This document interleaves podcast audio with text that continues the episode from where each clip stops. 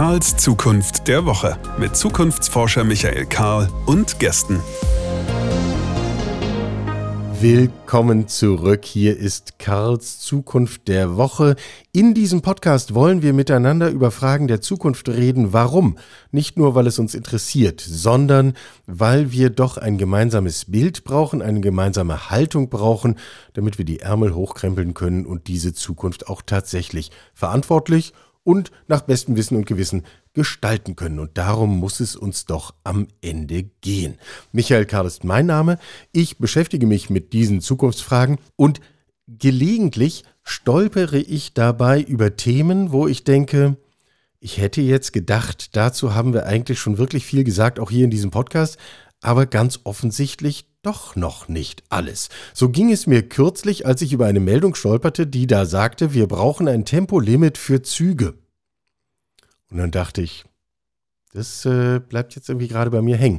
Das Schöne ist, diese Meldung führt zu einem Menschen, mit dem es sich ohnehin überhaupt lohnt zu sprechen, über Mobilität und über Städte und über, äh, wie wir unsere Welt gestalten, weil er seit vielen Jahren ein Streiter ist für eine andere Mobilität, für zukunftsfähige Städte und für alle Dinge, die sich damit so verbinden. Es handelt sich im Konkreten um Heiner Monheim. Heiner, du bist jetzt hier. Wie schön, herzlich willkommen. Schönen Morgen und herzlich willkommen. Heiner ist Geograf, er ist Stadtplaner, Professor Emeritus. Er hat äh, den Allgemeinen Deutschen Verkehrsclub mitgegründet und den Verkehrsclub Deutschland und war bei ProBahn. Und also von den zahllosen Dingen habe ich irgendwas Wichtiges vergessen?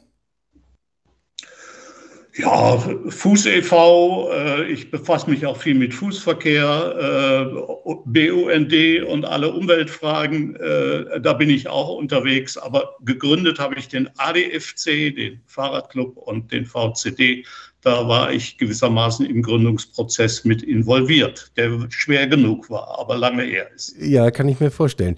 Und das mit den Autos und den Fahrrädern und den Fußgängern, das äh, haben wir ja vielleicht bis heute noch nicht so richtig in Balance. Da kommen wir dann noch dazu. Aber einmal zu diesem Einstiegsthema. Warum um Himmels Willen brauchen wir ein Tempolimit für Züge? Weil in meiner Welt brauchen wir mehr schnelle Züge. Ja, wir fahren viel zu langsam. Ganz viele Regionalbahnen zuckeln mit Tempo 60 hin. Die sollen endlich mal 120 fahren. Aber die fahren nicht 120, weil wir unser Geld ausgeben für wenige Neubaustrecken in der Hochgeschwindigkeit. Also ist das Thema, investiere ich dafür, dass zwischen München und äh, Berlin ich im Zweifel mit 360 fahren kann oder investiere ich, dass ich auf allen Strecken endlich mal 120 fahren kann? Denn wir haben auf vielen Strecken über 3000 Langsamfahrstrecken gibt es im deutschen Netz haben wir eben viel zu langsame Züge und ich hätte gerne, dass die langsamen Züge schneller werden und nicht, dass auf wenigen Strecken Hochgeschwindigkeit gefahren wird. Geht also mehr um die Investition. Da, wo ich heute eine Neubaustrecke habe, die schon im Betrieb ist, will ich die nicht langsamer machen, aber ich will die Investitionen anders verteilen, nicht in nochmal 20 Kilometer hier Tunnel und nochmal 20 Kilometer da Tunnel, sondern das ganze Netz ertüchtigen. Das ist die Grundphilosophie des Deutschlandtaktes und das ist dringend erforderlich, dass wir die Bahn überall beschleunigen und nicht nur auf wenigen äh, Rasereistrecken. Ja, führt uns direkt zu diesem Thema Infrastruktur, nicht?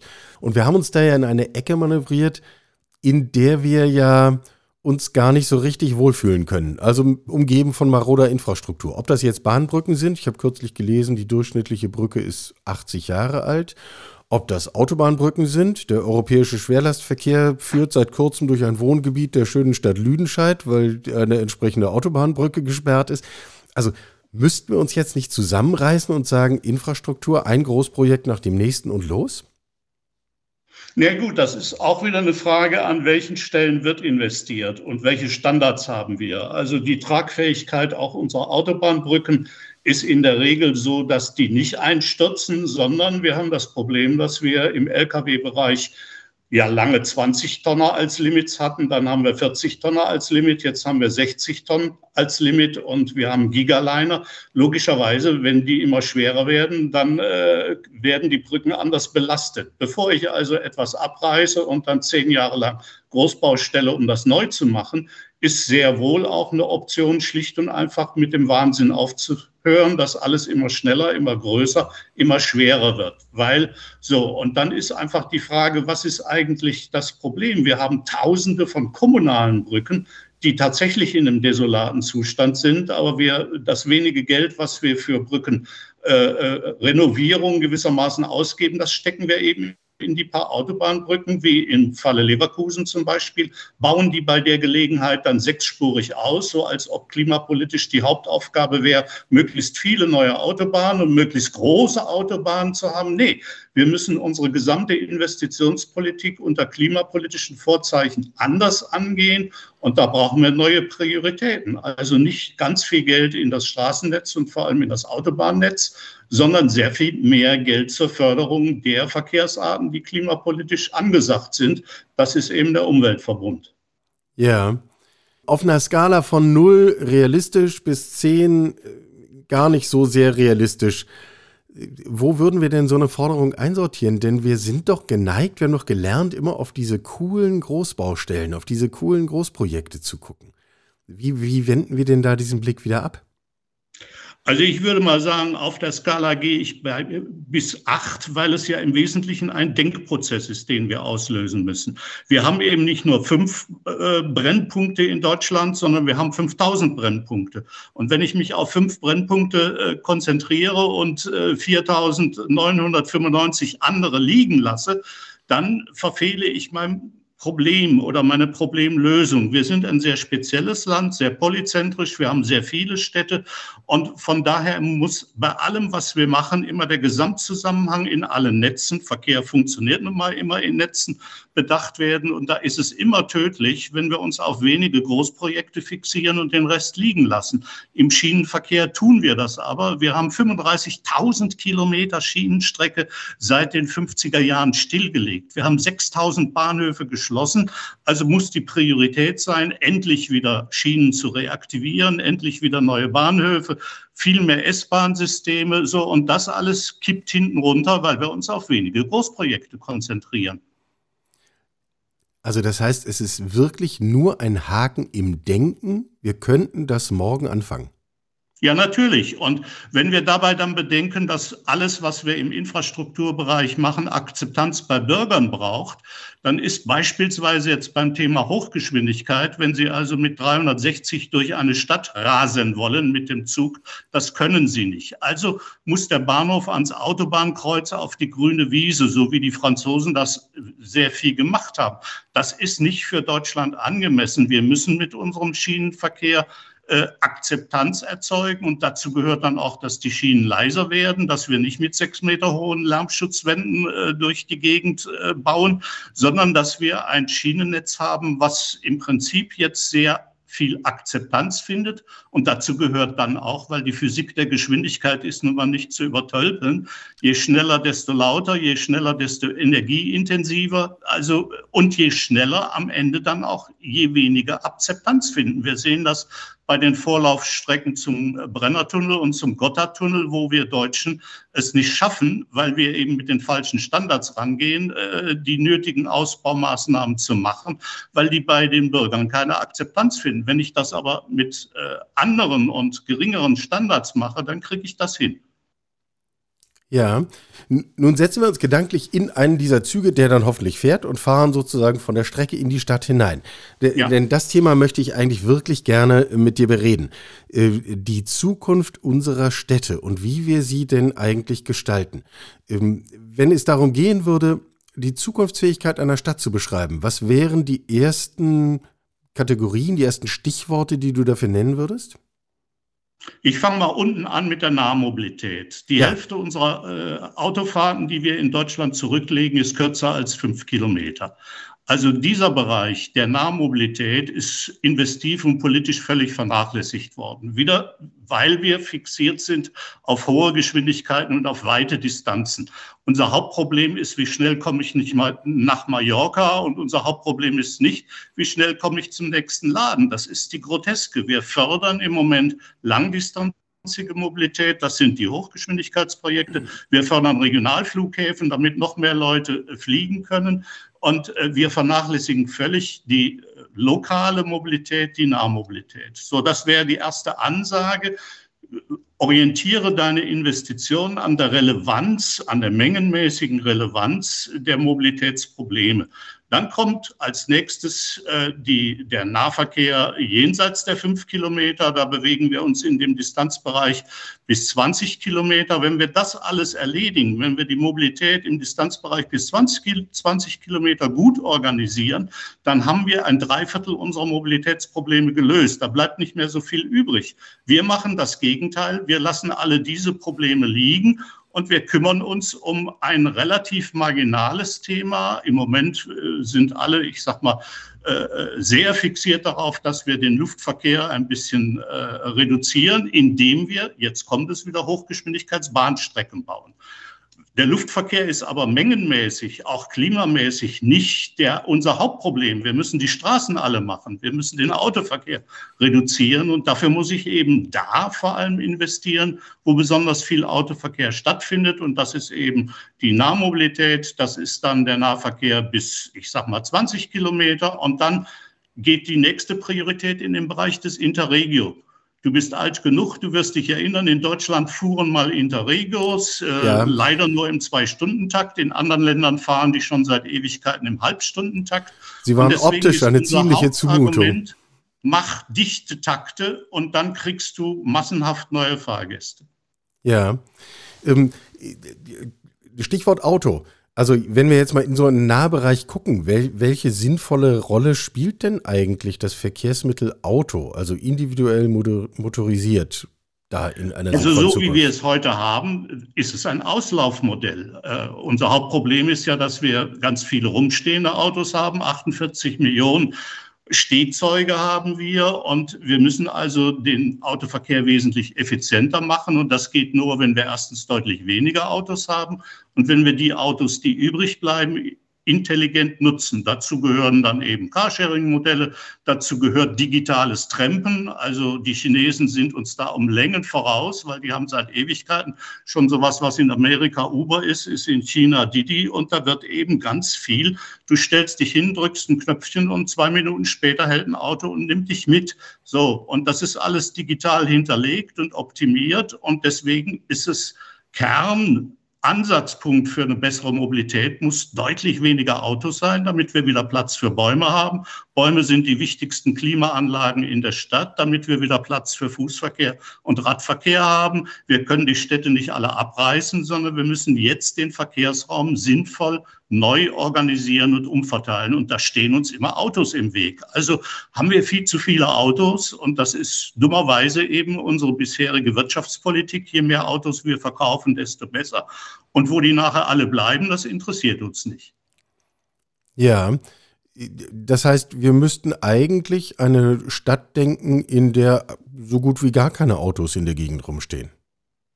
Also möglichst wenig natürlich, nicht so gut wie gar keine. Also ich habe schon vor 30 Jahren meine ersten Modellrechnungen dazu gemacht. Damals war die kritische Größe 4 Millionen Autos. Wenn sie sinnvoll genutzt werden, würden ausreichen, um Deutschlands motorisierten Individualverkehr abzuwickeln. Jetzt sind wir bei 48 Millionen. Jetzt kann man sich mal vorstellen, die Differenz, wie viel Platz da für Aufenthalt, für Bäume, für To Copenhagenize, also für schöne Städte, für lebenswerte Städte, wo das Kind wieder allein zur Kita laufen kann, wo im Prinzip eben Mobilität neu gedacht wird. Und das heißt vor allem fußgängerfreundliche Städte, radfahrfreundliche Städte. Dann soll natürlich der öffentliche Verkehr deutlich mehr machen als bisher. Bisher ist er auch wieder sehr fixiert auf die Großprojekte, noch ein U-Bahn-Tunnel, noch ein U-Bahn-Tunnel. Und da buddeln wir dann 20 Jahre, bis wir die nächsten fünf Kilometer Netz haben. Wir brauchen aber ganz viele neue Straßenbahnen. Die Renaissance der Straßenbahn ist angesagt und wieder. Die Politik fixiert sich auf das Großprojekt. Wir brauchen aber stattdessen Systeminnovationen und Systeminvestitionen. Dazu gehören dann sehr viele äh, Orts- und Stadtbussysteme, Dorfbussysteme. Dorfbus ist in Deutschland etwas, was sich niemand vorstellen kann. In anderen Teilen der Welt, auch in anderen Teilen Europas, Europas verkehren Dorfbusse. Natürlich kann im Dorf ein Minibus fahren und äh, dort die Mobilität, die wir mit vielen Autos machen, intelligenter organisieren. Aber das setzt immer voraus, dass unsere Eliten umdenken. Und unser Hauptproblem ist, dass unsere Eliten, das sind jetzt die in Politik, Entscheidungsträger, in Verwaltungen, alle fixiert sind auf Langdistanzig, auf Schnell und auf Großprojekte. Also wir haben jetzt schon zwei große Learnings gesammelt. Das erste war, wenn wir wollen, können wir heute anfangen. Das zweite ist, wir haben ein massives Thema mit der Prioritätensetzung. Jawohl. Ähm, wie kommen wir denn da raus? Also Indem wir die Baumafia entmachten. Die Baumafia, also am Ende Stuttgart 21 ist doch ein, ein Baumafia-Projekt. Das wird gemacht weil im Wesentlichen damit ganz viel Beton in die Landschaft beziehungsweise in dem Fall in die Tunnel. Wir sind ja dabei. Stuttgart 21 hat im Moment die Größenordnung von 12 Milliarden. Nachher, weil jetzt ja noch wieder neue Tunnel gebaut werden müssen, nachher landen wir mutmaßlich bei 14 Milliarden an einer Stelle, wo vorher ein leistungsfähiger Bahnhof da war, an dem man mit wenigen Kleinigkeiten eine Optimierung hätte machen können. Aber klein und optimal denken ist, weil die Bauwirtschaft hätte gerne Großprojekte, ist so regionalwirtschaftlich gibt es auch eine andere Bauwirtschaft. Es gibt natürlich viele kleinere Baufirmen, die aber in der Politik nicht viel zu sagen haben, die an diesen Kleinigkeiten verdienen können. Also statt fünf Projekte eben 5000 Projekte. Da mag die Bauwirtschaft gerne verdienen. Ich habe nichts gegen Bauen. Ich habe auch nichts gegen Bauwirtschaft. Ich habe etwas dagegen, dass ein paar Großkonzerne das ganze Investitionsgeld abschöpfen und der Rest liegen bleibt. Und am Schluss stehen wir mit einem halbfertigen Stuttgart 21 Projekt da. Ich versuche gerade ja, mir zu überlegen. Was ja im Moment dazu geführt hat, dass ein Großteil der Bahninvestitionen monopolisiert wird auf diesen einen Punkt, während ganz viele andere Stellen, da stehen verlotterte Bahnhöfe rum, an denen nichts passiert. Wir haben ganz viele Langsamfahrstellen im Netz, damit haben wir ja angefangen, wo man investieren müsste, aber bitte, das Geld ist in Stuttgart ins Loch gekippt worden und wird weiter in Stuttgart ins Loch gekippt. Ja. Äh, aber nochmal die Frage, wie kriegen wir es hin, diese Prioritäten anders zu setzen? Es klingt total gut zu sagen, entmachte die Baumafia. Unterschreibt hier wahrscheinlich jeder. Ähm, aber wie machen wir das? Also, was braucht es, damit wir als Gesellschaft sagen, danke, haben wir uns angeschaut, hat nicht funktioniert, wir machen es jetzt anders?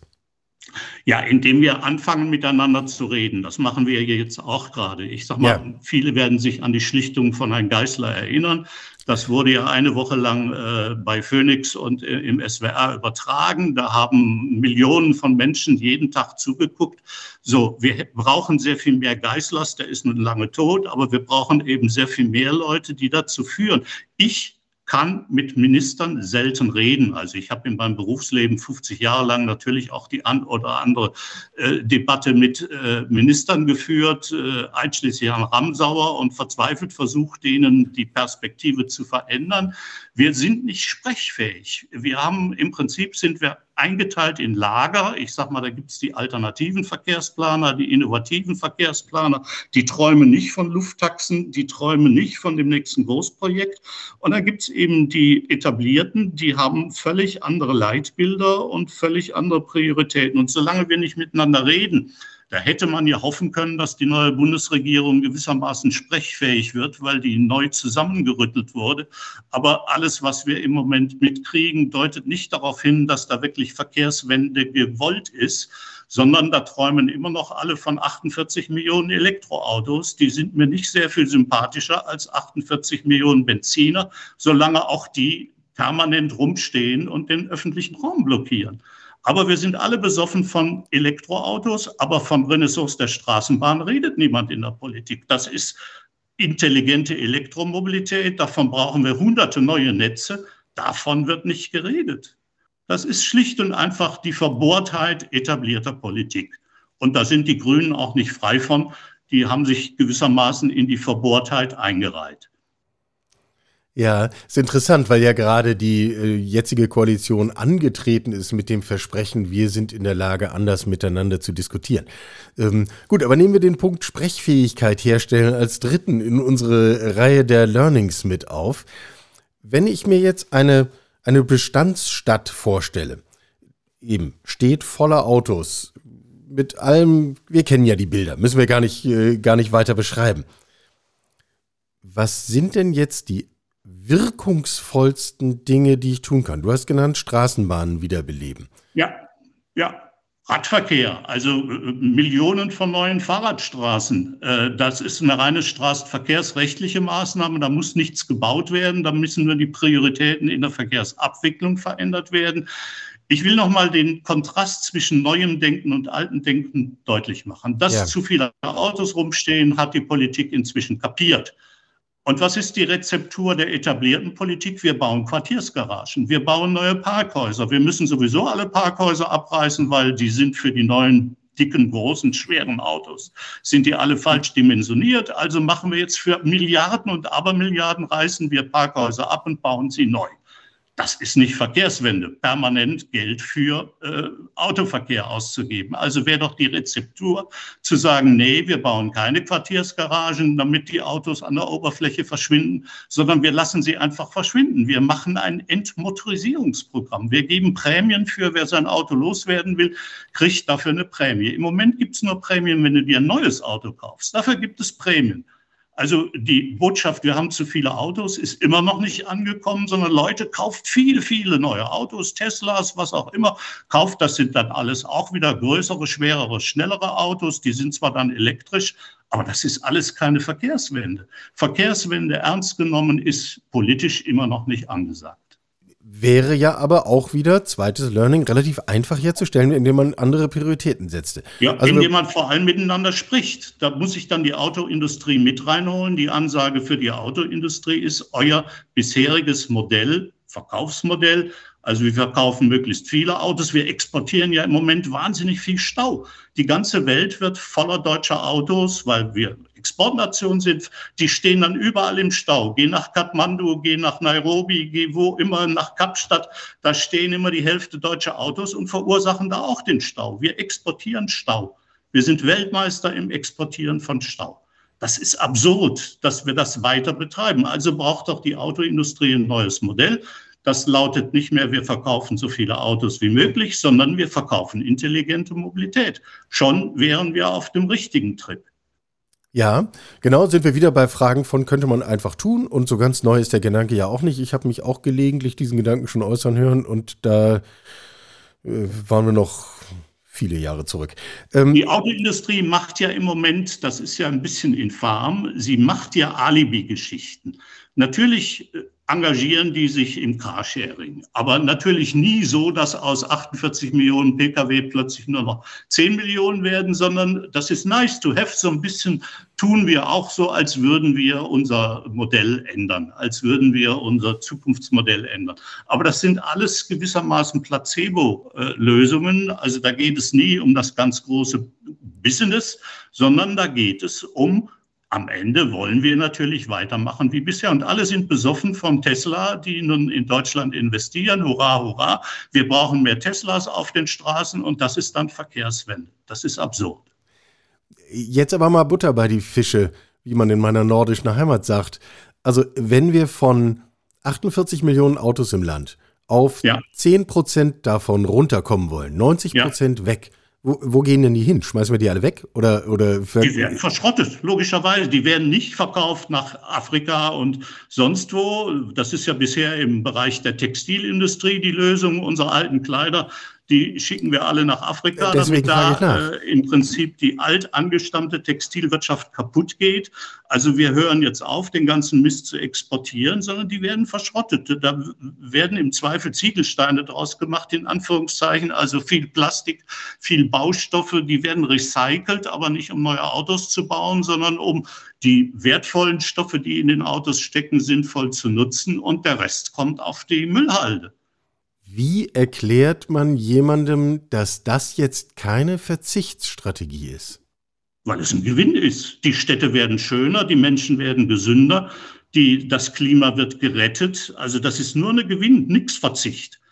Du bist bescheuert, wenn du im Stau ziehst. Verzichte endlich auf den Stau. Also das ist, wie, raus aus dem Stau ist, weniger Autos, logischerweise. Jeder, der einen Parkplatz sucht, ärgert sich über die vielen anderen Autos, die da rumstehen. So, löse das Problem, in da weniger Autos rumstehen. Und zwar nicht durch Bau neuer Garagen, sondern durch eine andere Verkehrspolitik. Wir diskutieren es aber genau umgekehrt. Ähm, wenn ich Menschen sage, bitte, wir könnten auch ohne Auto, dann gucken sie mich groß an und sagen, ich brauche aber und ich will mein Leben nicht ändern und äh, die, die bequemen Abläufe etc. pp.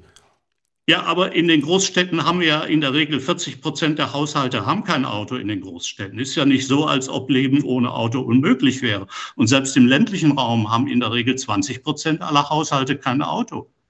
Und der Fünfjährige hat sowieso kein Auto. Der kann nicht mit seinem Auto zur Schule fahren, sondern er wird mit dem Mama-Taxi gebracht. Das ist Freiheit.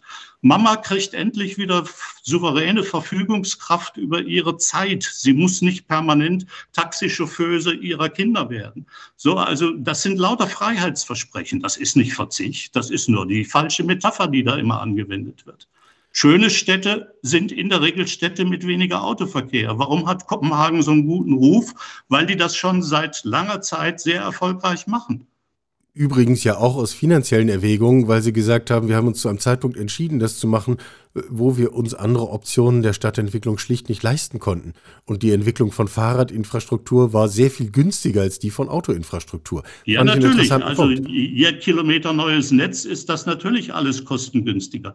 Nochmal, das ist eigentlich sehr logisch und sehr naheliegend, aber wenn du einfach eine Schere im Kopf hast, wenn du, wenn du ein Visier hast, was dir den Blick auf diese naheliegenden Lösungen verstellt, wenn du interessenpolitisch anders gepolt bist, dann sind diese Lösungen tabu. Ich habe ja 25 Jahre in Ministerien gearbeitet. Ich kenne den Laden. Ich weiß, mit welchen Prioritäten da gearbeitet wird. Brauchen wir nicht, um da rauszukommen, ein gemeinsames Bild davon, wie schön, jetzt mal ganz schlicht gesagt, wie schön so eine Stadt der Zukunft aussehen könnte? Ja, das brauchen wir und da kommt jetzt eine äh, wirklich, äh, ja, ich sag mal traurige oder auch lustige Geschichte. Es gibt ja in den Autokonzernen äh, Brainstorming-Abteilungen, in denen die schöne neue Welt entworfen wird. Riesengroß. alles, alles, was die da machen, also da wird dann auch, da sind dann die Lufttaxis in der Luft und, und alles wunderbar. Aber das sind immer noch sechsspurige Straßen. Also die Vorstellung, dass eine Welt äh, mit wenig Verkehrsraum für Autos denkbar ist, das müssen dann Alleen werden. Millionen und Abermillionen neue Bäume müssen gepflanzt werden, weil, wie gesagt, die Bäume schänden Spatten. In, in Hitzeperioden ist das wahnsinnig wichtig, dass wir viele Bäume haben. Das Klima braucht sowieso viele Bäume, aber die Idee haben die nicht. Da entsteht keine grüne Landschaft, da entsteht keine grüne Stadtlandschaft, sondern da wimmelt es von ganz klassischen Autostraßen, wie wir sie jetzt seit 70 Jahren kennen. So, also da fehlt die Fantasie, mit dem neu zu verteilen. Und das geht so weit, dass selbst Architekten, die jetzt Pläne für sogenannte autofreie Siedlungen, es gibt in Deutschland ja ein paar Projekte, wo das Leben ohne Auto auch planerisch aber denen fallen auch wieder nur normale Straßen ein, dass etwas ohne normale Straßen geht, dass da eigentlich eine Fläche ist, die wimmelt von Kindern. Von mir aus dürfen da Bobbycars rumstehen aus Plastik, wenn es partout sein muss, aber, aber ansonsten eben so gut wie keine Autos, sondern viele Fahrräder, dann fahren da Straßenbahnen. Also die Vorstellung, wir würden 100 neue Straßenbahnnetze in Deutschland bauen, die Fantasie hat niemand. Das ist unmöglich, das geht ja nicht. So, also wir haben einfach so viele Blockaden, weil die Welt voller Tabus ist, dass mehr Geißlers nicht schlecht wären, also mehr Leute, die einfach äh, den Laden aufmischen und an den Leuten rütteln. Mein Job ist das. Ich halte im Jahr, was weiß ich, 100, 150 Vorträge als, als Wanderprediger in Sachen Verkehrswende. Äh, wenn ich die Leute tatsächlich zwei Stunden äh, mir vornehmen kann, dann schütteln die alle nicht den Kopf, sondern recht hat er eigentlich. Aber äh, in den, ich sag mal, Entscheidungsetagen, in den Verwaltungen, in den politischen Gremien wird eben noch anders gedacht. Ja, zum Schluss treten wir mal einen Schritt zurück und gucken mal auf das ganze Bild. Es scheint doch so einfach zu sein. Haben wir diskutiert. Prioritätensetzung. Einfach anfangen. Äh, es ist machbar, es hat Vorteile, Freiheitsversprechen. Wir haben es einmal durchdekliniert. Wer müsste den Anfang machen? Wo ist der Akteur, der diese Kette in Bewegung setzen kann? Im Moment auf der kommunalen Ebene. Wenn wir uns jetzt Deutschland angucken, wir haben ja nun ganz viele Städte.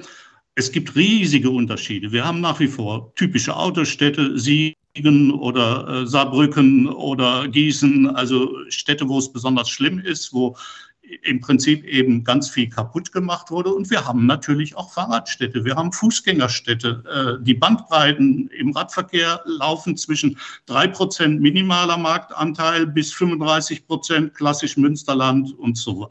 So, wir haben eine bunte Blütenwiese von kommunalen Innovationen. In den Kommunen gibt es sehr unterschiedliche Prioritäten. Die Landes- und Bundespolitik unterstützt das nur mäßig. Aber von diesen Neudeutsch dann Best-Practice-Beispielen, von diesen guten Beispielen, von dieser Blütenwiese von guten Ideen zu lernen, das zu bündeln und bei denen, die noch lange nicht so weit sind, also bei den klassischen Autostädten, im Prinzip Mechanismen anzuleiten, die dahin bringen. Also da muss ich Prämien für ausgeben. Da muss ich dann auch, ich sag mal, politische Strafen im Sinne von Strafaktionen. Ihr kriegt dann einfach wenn ihr klimapolitisch nichts macht, wenn ihr faul seid, wenn ihr das Gegenteil seid, dann muss das ja Konsequenzen haben. Und die einzige Konsequenz, die es im Moment gibt, ist, du wirst abgewählt. Und das ist eben leider nicht so locker, äh, dass man sagen kann, gewählt oder abgewählt, sondern es muss dann Mechanismen geben. Jeder weiß, dass der Kinder erzieht dass das Vorbild schön ist, aber gelegentlich muss auch mal äh, gewissermaßen Knecht Ruprecht mit der Route ankommen. Wir brauchen einen Knecht Ruprecht, der die Kommunen diszipliniert. Und dann geht es um die Landkreise. Wie gesagt, Dorfbus in Deutschland ist völlig unvorstellbar, obwohl es das anderswo gibt. Also wir brauchen sehr viel mehr ernst gemeinte Innovationsförderung. Also da muss man gute Beispiele, gute Bilder. Vorhin war das die Rede von Bildern. Also man muss einfach zeigen, wie es anders geht, mit Bildern vor allem. Man muss Geschichten erzählen und am Ende muss klar sein, das ist keine Verlust- und Verzichtperspektive, sondern das ist eine Gewinnperspektive. Und wer partout seinen Oldtimer, äh, der 500.000 Euro gekostet hat, behalten will, der soll den gerne in der Garage stellen. Habe ich überhaupt kein Problem. Ein paar Autos ins Museum sind auch schön, nur auf der Straße sollen sie nicht alle rumstehen. Wer also uns jetzt zugehört hat und das Gefühl hat, ich muss was dafür tun, dass meine Welt ein Stück schöner wird, für den haben wir die Botschaft, fang da an, wo du bist Deine Kommune, dein konkretes Umfeld, dein Quartier in der Stadt ist im Zweifel genau der Ort, wo es lohnt, anzufangen, dafür zu streiten, dass wir eine andere Mobilität bekommen und in diesem Sinne auch damit zukunftsfähigere Welten, in die wir uns hineinbewegen. Das machen ja ganz viele Bürgerinitiativen. Wir haben ja nicht nur, ich sag mal, Betonköpfe, sondern wir haben ganz viele Menschen, die strampeln sich redlich in diesem oder jenem Quartier und in diesem und jenem Ort ab. Ähm, die müssten wir unterstützen. Wir müssten einfach eine Politik haben, die gewissermaßen den Fortschritt rauskitzelt und äh, die die richtigen Geschichten und die richtigen Bilder in die Welt setzt. Und so einfach kann es dann sein. Hervorragend. Ähm, ich bin fast geneigt zu sagen, lass uns in einer gewissen Zeit, also nicht nächste Woche, nicht nächsten Monat, aber äh, mal in einem Jahr oder zwei, äh, nochmal darüber reden, um zu gucken, ob wir eigentlich uns in die richtige Richtung bewegen. Da würde mich ein gemeinsames Nachdenken darüber sehr interessieren. Für heute sage ich herzlichen Dank, Heiner Monheim. Wie schön, dass du da warst. Okay, vielen Dank, dass ich äh, predigen durfte. Sie hörten Karls Zukunft der Woche, ein Podcast aus dem Karl Institute for Human Future.